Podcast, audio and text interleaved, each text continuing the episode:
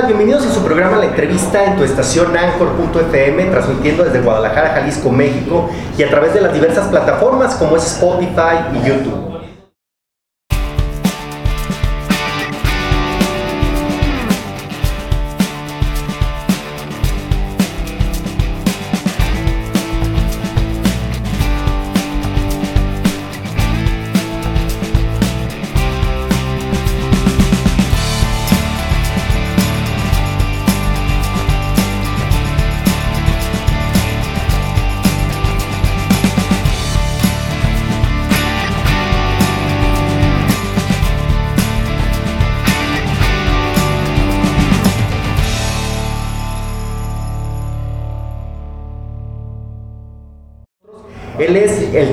Alan Hernández. Bienvenido, Alan, ¿cómo estás? Hola, ¿qué tal, Rafa? Pues encantado de que me hayas invitado. Muchísimas gracias. Este, y pues nada, pues, con muchísimo gusto aquí con tu público.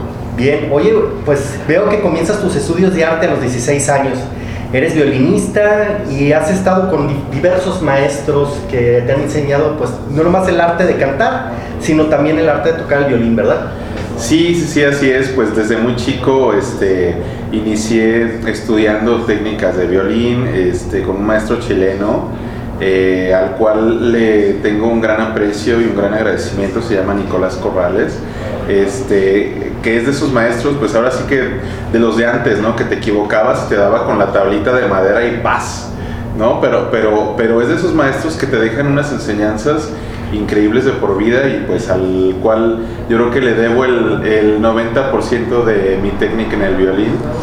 Y, este, y también casi a la par comencé a, estudiar el bel canto este, con, con, un maestro sonorense que aprecio mucho también, eh, con varios tenores de aquí de, de nuestro país, eh, algunos de, de Guadalajara también, este, mezzosopranos, y pues yo creo que me he dedicado a eh, aprender lo mejor de cada maestro. Eh, hasta donde yo dije, hasta aquí pueden alimentarme, eh, este, pues ahora sí que en mi técnica, en mis, en mis enseñanzas, ¿verdad? Este, y um, pues no sé, hasta donde yo quise y dije hasta aquí para yo poder realizar lo que yo quiero hacer, ¿no? Pero, pero sí, poco a poco, desde muy chico, pues comencé con, con estos estudios. Oye, eh, tenores, pues vemos muchos, pero eh, hemos notado que contigo hay una esencia especial. Tú le has dado ese toque, te has presentado ya pues en algunos lados eh, muy importantes, como es el Teatro de Gollado, el Diana, Galerías, el Museo de las Artes, pues has participado en óperas y la verdad, eh, óperas muy reconocidas. ¿Me podrías, podrías mencionar a la, las personas que nos ven y nos escuchan qué tipo de óperas y cuáles has estado? Sí, sí, sí, claro que sí. Pues bueno, cuando comencé formaba parte yo del, del coro de algunas óperas pero ya como, como solista estuve en la, en la Bohemia de Puccini, este, he cantado este, tenor eh, primero en la ópera de La flauta mágica de Mozart, este, y pues en algunas óperas, en, en, obras también como de Beethoven, en la novena de Beethoven, como parte del, del coro de aquí de Zapopan este, de Carmina Burana, eh, es decir, obras muy, muy eh, importantes. importantes que yo nunca pensé, fíjate Rafa, interpretar como, como tenor, pero gracias a un, a un maestro que yo tenía en ese entonces, el cual era director de, del coro de Zapopan, el que me metió como tenor refuerzo allá al, allá al coro, y fue precisamente cuando, cuando yo pues entro y de repente ya me vi cantando todas estas obras maestras increíbles de Beethoven, de Karl Orff, de, Mozart, del Requiem, de Verdi, de... Híjole, obras importantísimas que realmente yo, yo era un chamaco de 19 años y, y yo me veía con el montón así de partituras y yo dije pues ¿qué es esto? ¿Y esto cómo? ¿Cómo, cómo empiezo? Ah? ¿Qué hago? Exacto, ¿cómo le hago, no? Entonces, pues el maestro me dice, no te apures, Alan, tú ahí arrímate los tenores y, y, y, Y ahí tú vas leyendo todas las partituras. Y fue así como me fui empapando de, de pues todas estas obras, ¿no? Hermosísimas. Este, y pues para, para mí fue poco a poco este, un sueño hecho realidad eh, y me sirvió muchísimo para, la, para mi preparación eh, para obras futuras en las que yo pues fui realizando ya de manera solista, ¿no? Por ejemplo, yo empecé también cantando áreas de ópera, este, música italiana, napolitana, como estas piezas tan conocidas como O Sole Mio, Funiculi Funiculá, eh, el, el, dueto este del Brindis de la Traviata, la Donna Mobile, este, tantas piezas pues conocidísimas mundialmente, pero necesitas pues eh, empaparte un poquito más de esta cultura, ¿no? Para realmente poder apreciarla, pero la verdad yo he tenido una respuesta maravillosa de la gente. Este, y pues sí, eh, como, como, como toda carrera que uno quiere pues tener éxito, tienes que, siempre hay un precio, siempre hay un precio y yo creo que el precio en esta carrera es el esfuerzo. Es el esfuerzo y la tenacidad. Me, me llama mucho la atención que has, a lo largo del tiempo has estado construyendo esta, esta carrera, pero además que pues le has dado mucha identidad. Identidad de, pues, de nuestra región, de Jalisco, te has presentado en lugares te has presentado en lugares muy importantes y, y, también has viajado, pues has estado en, en Cancún, en Puebla, en Querétaro, en León, en, Nogales, en Sonora, en México DF, en Estados Unidos, también estuviste todavía por, por algunos otros lugares que a mí, me, que a mí me, me llama mucho la atención. ¿Cuál es tu experiencia, no nomás aquí a nivel regional, sino a nivel nacional y ya foráneo? Pues fíjate Rafa que real, realmente fue precisamente cuando eh, ya después de haber cantado estas eh, piezas maravillosas que te comento de corales y de algunas óperas, eh, fue precisamente en, el, en, el, en la transición cuando yo comencé a grabar cosas como solista. Y grabé un primer disco que se llamó De mi alma, que pues mucha gente conoce y gracias a Dios este, pues es de gran gusto de la gente que, que me conoce pues hasta ahora, ¿no?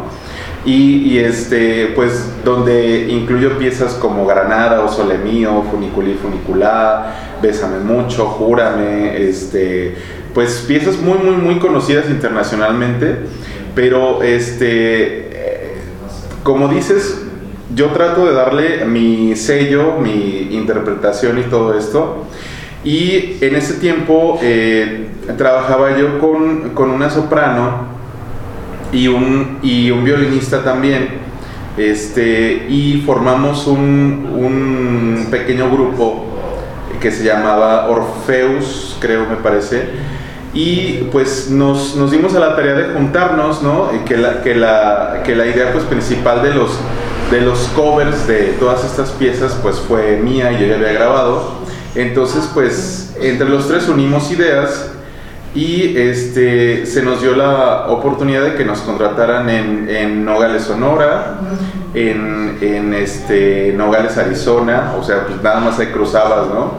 La, la, línea, este, y, y, pues realmente con una gran respuesta de la gente. Después la regidora en ese entonces, el año siguiente, de Nogales, nos contrató para el, para el auditorio de Nogales y ya pues fue una presentación ya más formal, ¿no? Este, que nos hicieron entrevistas en la radio, en televisión de Nogales y todo esto. Y pues fueron experiencias realmente muy, muy bonitas. Eh, y yo eh, como solista, pues eh, como yo me caracterizo porque soy bastante, ¿cómo se dice? Pues soy bastante terco, ¿no? Sí, tesonero. Exactamente. soy, soy, tengo bastante tesón para realizar lo que yo quiero hacer, este, aunque me cueste lo que me cueste, este, y pues así he logrado pues hacer varias cosas de que me contraten, por ejemplo, eh, para eventos de la Ciudad de México, para, para diferentes estados como Puebla, Veracruz, este, y, y, pues realmente yo el hacer lo que amo hacer y cantar lo que amo cantar y tocar, este, y, y que se me dé pues esa oportunidad de, de que a la gente le guste mi trabajo, pues para todo artista yo creo que es algo maravilloso, Rafa.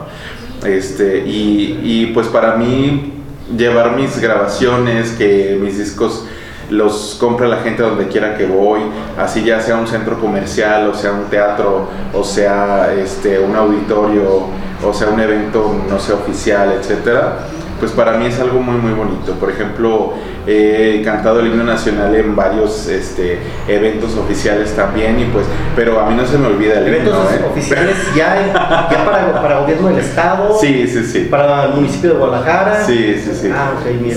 Sí, sí, sí, así es. Este, pues ahora sí que para mí es algo hermoso, ¿no? Por ejemplo, cuando voy a cantar el himno nacional, este, yo tengo la partitura tal cual del himno nacional y pues tengo que estudiar la nota por nota y la letra y todo perfecto porque pues yo soy muy perfeccionista, Rafa. Sí. Entonces yo siempre trato de prepararme absolutamente, así vaya a cantar acompañado de una pista o de una orquesta o de un pianista o de lo que sea, este, siempre trato de que salga todo perfectamente bien y sobre todo respetando la cuestión musical.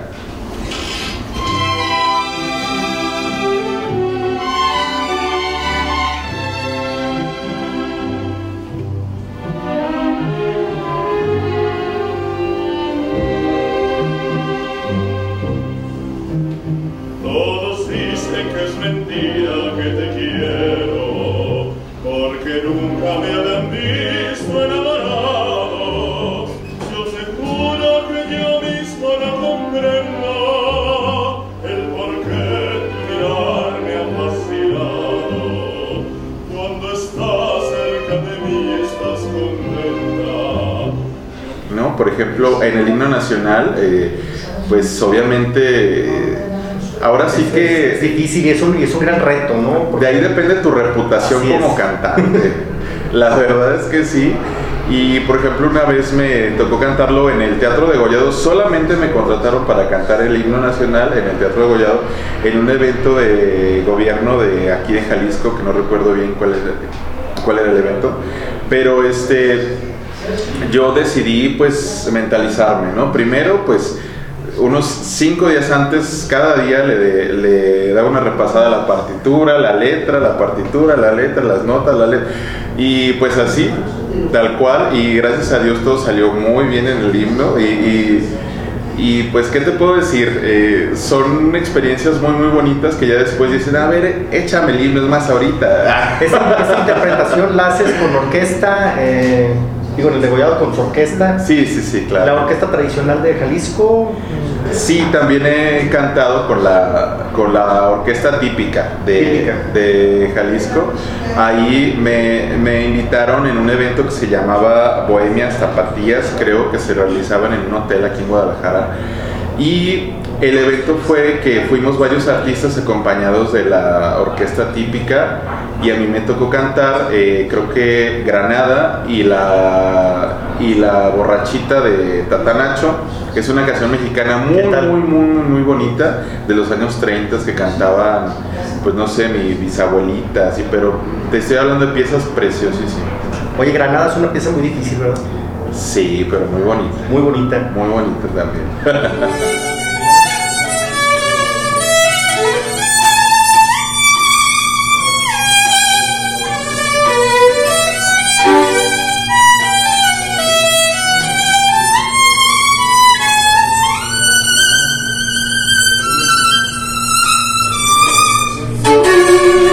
Dentro de la música, dentro de la música, ¿qué fue lo que más te inspiró a llegar a, a, ser tu tenor? ¿En quién te inspiraste? Pues mira, primero eh, yo eh, crecí al lado de mis abuelos y mi abuelo siempre ha cantado. Bueno, ahorita ya de muy grande pues ya, ya, no, ya no canta mucho porque ya está mayor. Pero cuando yo era un niño yo siempre lo escuchaba cantar, él toca la guitarra Este, y tiene una voz impresionante, o sea, muy muy grande y muy bonita. Él nunca estudió, él, es, él fue un cantante empírico. Entonces, este, yo de escucharlo desde niño, pues me llamó siempre la atención, ¿no? Y de repente que mi papá también llegaba y tocaba la guitarra, se ponía a cantar canciones de, no sé, de Juan Gabriel, de José José, de Camilo Sesto, ¿no? Y, y, mi papá también, pues es una persona muy, muy bohemia, que le fascina la, este, cantar y todo esto. Entonces todo eso me retroalimentó desde niño. Eh, y hubo un momento en el que este, yo dije, pues es que a mí me gusta la música, a mí me gusta esto. Y yo quise pues llevarlo al siguiente paso, ¿no? Y, yo, yo creo que ahí me comencé a inspirar para dedicarme yo a ser cantante. Cuando empiezas, este, cuando empiezas a dar estos pasos, ¿cuál fue el primer éxito que tuviste? ¿Cuál fue la primera canción que pegó? Pues, ¿qué te puedo decir? Veo muchos éxitos en el YouTube. La verdad es que todos están buenísimos y sí los invitamos a que, por favor, este, vean. está como Alan Hernández en YouTube. La verdad es que vi una canción que ahorita estás promoviendo mucho, la de Suspiro, me gustó mucho. La verdad como un suspiro. Como un suspiro. Ajá, sí, sí, sí. Está buenísimo. Como un suspiro. Bueno, te voy a contar esta canción rápidamente. Esta canción es un cover que yo hice la traducción al español. La canción original se llama Come un suspiro que la letra original es de Plácido Domingo Jr. Okay. Entonces, esta letra yo la escucho porque la melodía original es de un compositor muy, muy famoso griego que se llama Yanni. Bien. No sé si lo conoces. Sí. Ah, pues este compositor Yanni este, tiene melodías increíbles, sí, sí, tiene música este, un poquito alternativa, pero con mucha calidad. Entonces, esta es una de las melodías que más me llamaron la atención y yo la escuché con un tenor italiano que se llamaba, eh, que se llama, este, Vittorio Brigolo, me parece. Y la escuché en italiano y dije, pues la voy a traducir y la voy a grabar. Y ya, pues, busqué con un, con un pianista de los que me acompaña, le dije, oye maestro, necesito esta pieza, como ves, es un arreglo para mí y ya decidí hacer la traducción y después la adaptación a la melodía para que se apegara más a la, a la letra en italiano porque ya ves que este, hay algunas canciones cuando las traducen de un idioma, no sé, del inglés, del francés, del italiano al español, no tiene nada que ver la, la, la, traducción con la, con la letra original. Pero yo traté de que esta traducción de como un suspiro fuera realmente muy, muy apegada a la letra original de Plácido Domingo Yuna. Entonces, este, pues sí realmente he recibido muy, muy buena respuesta de la, de la gente y pues las invito y los invito a que, a que me busquen eh, como tenor Alan Hernández, así estoy en todas las, las plataformas como YouTube, en Spotify también la pueden encontrar. Este, y y que le den like allá como un suspiro y que la escuchen, pues espero que les guste.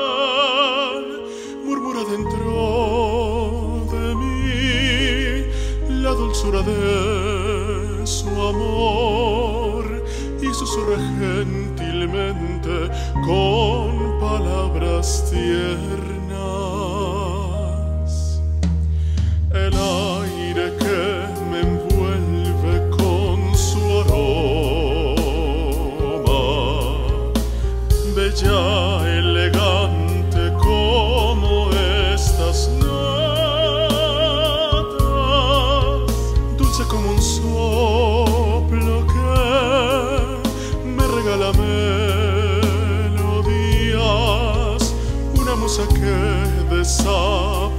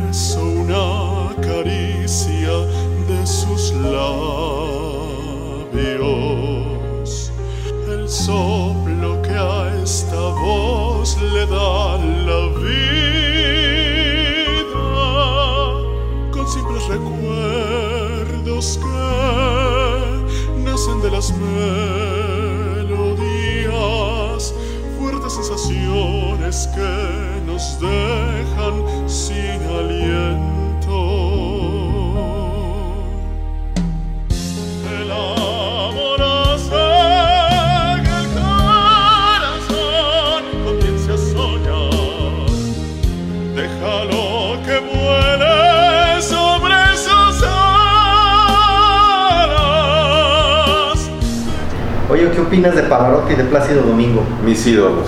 ¿Sí? Mis ídolos, los amo. ¿Te inspiran? muchísimo, muchísimo. De hecho, los tres tenores que son José Carreras, Plácido Domingo y Pavarotti, pues son mi top del top del top, ¿no? Este, yo, yo me inspiro tanto en su técnica como en sus interpretaciones, como en su elección de las piezas. Híjole, para mí es, eh, es, es mi súper inspiración. Oye, dentro de tu trayectoria, ¿cuál ha sido el mejor consejo que te han dado? El mejor consejo, qué buena pregunta. Me, me, imagino que has de haber tenido altas y bajas como todos, ¿no? Y llegó un momento así en el que te sentías un poquito tambaleante, pero me imagino que algo te impulsó.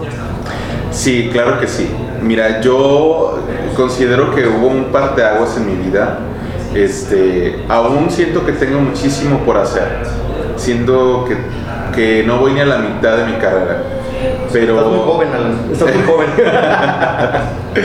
bueno, aunque soy joven, siento que también he hecho muchas cosas, ¿sabes? Sí, claro. Pero, pero, pero, no sé, quizás soy muy ambicioso en mis proyectos y siento que me falta muchísimo todavía por hacer, pero en, en el parteaguas de mi vida que yo decido hacerme solista eh, y despegarme, no sé, de coros, de ensambles o de duetos o de lo que fuera, cuando decido ya, ¿sabes qué? Voy a trabajar por mi cuenta, quiero hacer este proyecto ya por mi cuenta y a partir de aquí trabajar solo como tenor y violinista.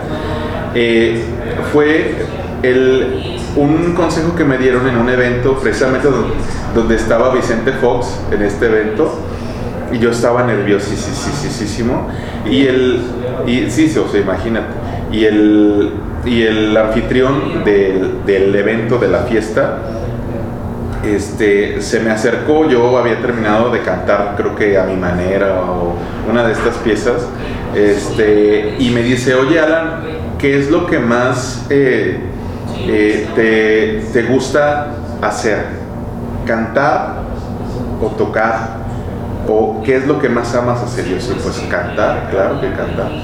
Y ya me dice, pues entonces tienes que buscar lo que amas hacer. Tienes que buscar realmente ser totalmente honesto contigo mismo para decir, esto es lo que realmente amo hacer. Desayunar música, comer música, cenar música, sí, soñar trabajar, música. Trabajar en eso constantemente. Sí, sí, sí, exactamente. Me dice, y si eso es lo que amas hacer, ahí está tu éxito. Entonces eso se me grabó para siempre, Rafa, para siempre se me grabó. Y dije, no, a partir de aquí fue algo que como que me cambió el chip, ¿sabes? Y dije, definitivamente esto es lo mío. Entonces comencé a prepararme todavía con más intensidad de lo que lo había hecho.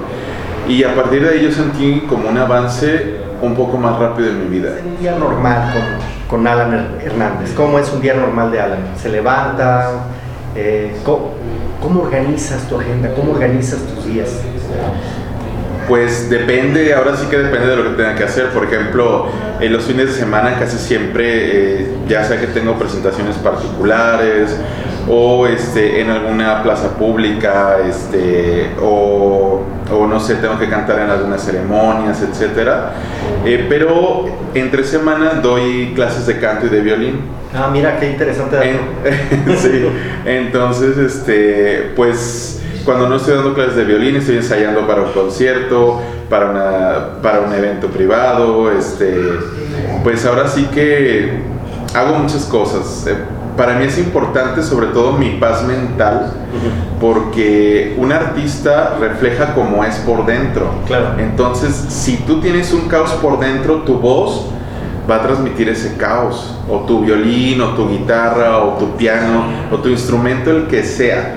Yo trato siempre de cuidar mi espiritualidad sobre todo, fíjate, que es algo a lo que antes yo no le ponía atención, pero de unos años para acá eh, le di más importancia porque precisamente es lo que transmitimos los artistas, ¿no? Emociones. Ajá, exactamente. Hacer sentir este, a, la, a la gente feliz. Exactamente. ¿no? exactamente. Y transmitir eso depende mucho de la persona, ¿no? De sus emociones. Exactamente. O si estás alterado, eso le transmites a la gente. Si, si estás enojado, si estás alegre, si estás triste, todo eso se lo transmites a la gente. Entonces, este, siempre trato de estar del mejor humor posible, sobre todo cuando voy a cantar. Cuando no voy a cantar ya puedo aventar cosas y lo que sea, ¿no? Pero, pero sí, cuando, cuando tengo que cantar, pues sí trato de estar tranquilo, de, de meditar un poco, cuidar mi alimentación, este, trato de hacer ejercicio recurrente porque la voz pues también necesita estar bien de tus pulmones, ¿no? Necesitas caminar, necesitas un poco de ejercicio aeróbico para que tu voz y tus pulmones este, pues viaje bien el aire a través de tus cuerdas. Trato de cuidarme este, pues de no tomar eh, alcohol seguido y de hecho pues yo muy muy muy de vez en cuando que una copita así en, en, en una reunión como sea, ¿no? Pero, pero trato siempre de cuidarme y de estar bien. Pues. ¿Cómo haces el repertorio para dar el concierto? Ok, pues mira, te voy a decir, depende de mi estado de ánimo. Bien, también tiene mucho que ver. Sí, sí, mira, lo que pasa es que, por ejemplo, y yo lo he visto no solamente en mí, sino en otros cantantes. Bien. Eh, por ejemplo, en un tenor que me gusta muchísimo mexicano también que se llama Ramón Vargas. Este en él lo he visto también que de repente cambia su repertorio porque ya, ya sea que no se sintió bien de la garganta o no sé. Este, pero yo trato casi siempre de respetar pues el repertorio que estoy haciendo. ¿Cómo lo hago? Pues dependiendo del tipo de público que vaya a ir o, o de mi cliente. ¿No? Por puede pedir ciertas canciones. Sí, sí, sí, exactamente. Por ejemplo, ¿sabes qué, Alan? Ahora quiero que sea un poquito más clásico, mete más áreas de ópera, este, o si ahora quieren un poco de más música mexicana, pues meto unos boleros este, de María Grieber, de Agustín Lara, eh, pero siempre trato que sea eh, canciones y música de alta calidad, tanto mexicana como, como internacional. Pues. Bien. Y eh, bueno, tienes muchísimas canciones en el, arriba de las plataformas, pero ¿tus canciones tienen algún significado? Mm, sí, sí. Eh, que no todas, algunas, este, bueno, en realidad yo disfruto cantar todas las piezas que, que he grabado, pues, pero, pero sí hay algunas en especial, por ejemplo, Granada siempre fue como un reto para mí, ¿no? Granada, este, siempre fue como un reto personal, de hecho la primera canción que yo escuché con técnica de ópera fue a Plácido Domingo y fue Granada. En, entonces esta pieza para mí era, o sea, era y es eh, muy, muy, muy emblemática. Después la escuché con el tenor José Carreras y su interpretación me... ¿Te encantó? Me, me llegó al alma, la verdad. Este, y yo creo que tengo un poquito de ahí alma española porque disfruto muchísimo de pues estas tipo de piezas, ¿no? Como de zarzuela, como de eh, música española, como la suite española que hizo Agustín Lara también la disfruto muchísimo. Y, en realidad Granada para mí fue como, como una de las más importantes en, en cuanto a tanto grabaciones como interpretación, ¿no? Porque los, los tenores a veces, este, tiene uno que ser muy honesto, por ejemplo, cuál, cuál la puedes grabar para el estudio y cuál la puedes cantar en vivo. Entonces yo siempre trato de ser muy congruente conmigo mismo y, sobre todo honesto, ¿no? Que digo, a ver, si esta la puedo grabar en el estudio y suena muy bien, o este, por ejemplo, puedo grabar o sole mío, pero, pero a veces en vivo, si ando muy cansado de la voz, la tengo que bajar medio tono este, o, pero para tratar de dar siempre el 100% ¿no? de, la, de la voz y no quedarme corto en cuanto a la interpretación, ¿verdad? Pero, pero pues sí, en realidad esa es una de las, de las más importantes y pues para mí yo creo que todas, todas significan mucho para mí, tanto hasta mi final, pues es una de las piezas de de, mis primeras grabaciones y, pues que me han pedido muchísimo siempre, como para las bodas, es súper, súper pedida y, este, realmente, pues para mí es un gusto, ¿no? Y, yo me caracterizo por, por tener un repertorio bastante versátil, ¿no? ¿Cómo interactúas con tu público? ¿Cómo los involucras? Eh, pues precisamente yo trato de, de, acercar toda esta música a todo tipo de público. Por ejemplo, eh, algunos del, del, medio clásico de, aquí de mi entorno de Jalisco me han criticado este, porque, porque yo interpreto áreas de ópera o música italiana o, o todas estas piezas que por lo regular solamente puedes escuchar en un teatro eh, con orquesta y nada más. Pero, pero yo siempre trato de llevar como la cultura más cerca de las personas porque yo creo que sobre todo en estos tiempos actuales necesitamos, sobre todo los jóvenes, conocer estas piezas. Por ejemplo, hay muchísimos jóvenes que, no, que nunca han escuchado O Sole Mío, que nunca han escuchado la de la vida en rosa, este, un área de ópera, Nessun Dorma, Júrame de María Gribe, todas estas piezas increíbles eh, tanto mexicanas como internacionales, que yo creo que no debemos de dejar morir, Rafa.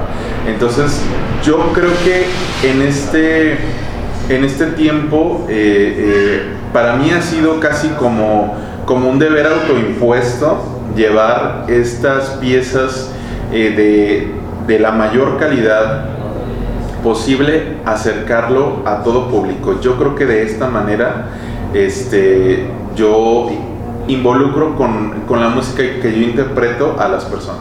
Bien, ¿y cómo, ¿y cómo nace la idea de ir involucrando a más personas pues, en los conciertos que, que, que has hecho, como es un soprano, como es otro tipo de personajes que, que, me acompañan? Que te acompañan e interactúan contigo. Ajá. Sí, sí, sí. Sí, pues mira, realmente al, al paso de la carrera, este, pues vas conociendo otras personas que, que también estudian canto, que, que, que, le, que, le, ponen el alma ¿no? a todo esto de la música. Este, y, y pues a lo largo de, de, la carrera que llevo he interactuado pues con sopranos, con, con mezzosopranos, con barítonos, con bajos, con diferentes artistas. Incluso una vez hice un ensamble que llevaba un arpa, que se escucha maravilloso el arpa en vivo este, de una gran artista que se llama Guadalupe Corona, que le mando un saludo a la maestra, eh, que me ha acompañado ella formó parte de la Orquesta Filarmónica de Jalisco. Y pues ahora sí que yo trato de, de, involucrar en mi trabajo a músicos de la mayor calidad que yo puedo conseguir para, para el público, para mis proyectos, para para interpretar estas piezas maravillosas que yo sé que también le van a poner el alma como yo. Y realmente este, tú, has, tú has estado presente en alguno de mis conciertos, este, eh, por ejemplo en el martes de música y ópera que estuvimos ahí en el Teatro Alarife, este, y ahí fue un poquito más enfocado a lo clásico.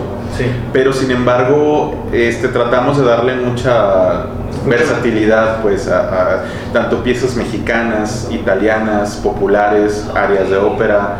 Y ahí, en este concierto, eh, alterné con una mezzosoprano que se llamaba, eh, que se llama Gabriela Flores, este, una gran, gran cantante.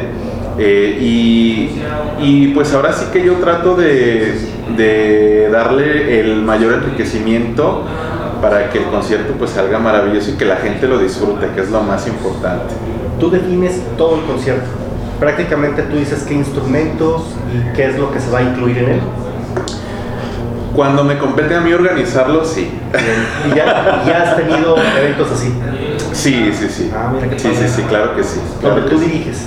Sí, sí, sí. Por ejemplo, aquí en el, en, el martes de música y ópera, este, pues como me contactaron a mí directamente, pues yo organicé, ¿no? Que ahora va una flauta, ahora va un pianista, ahora va una soprano, una mezzo, este, quiero que me acompañe un barítono, este, pues ahora sí que dependiendo de, de, del toque que uno le quiera dar al concierto, eh, pero en realidad, como te digo, yo trato de hacerlo de la mayor calidad para que pues todos estemos a un nivel sobre todo interpretativo, como, como de este, técnica vocal, como de calidad.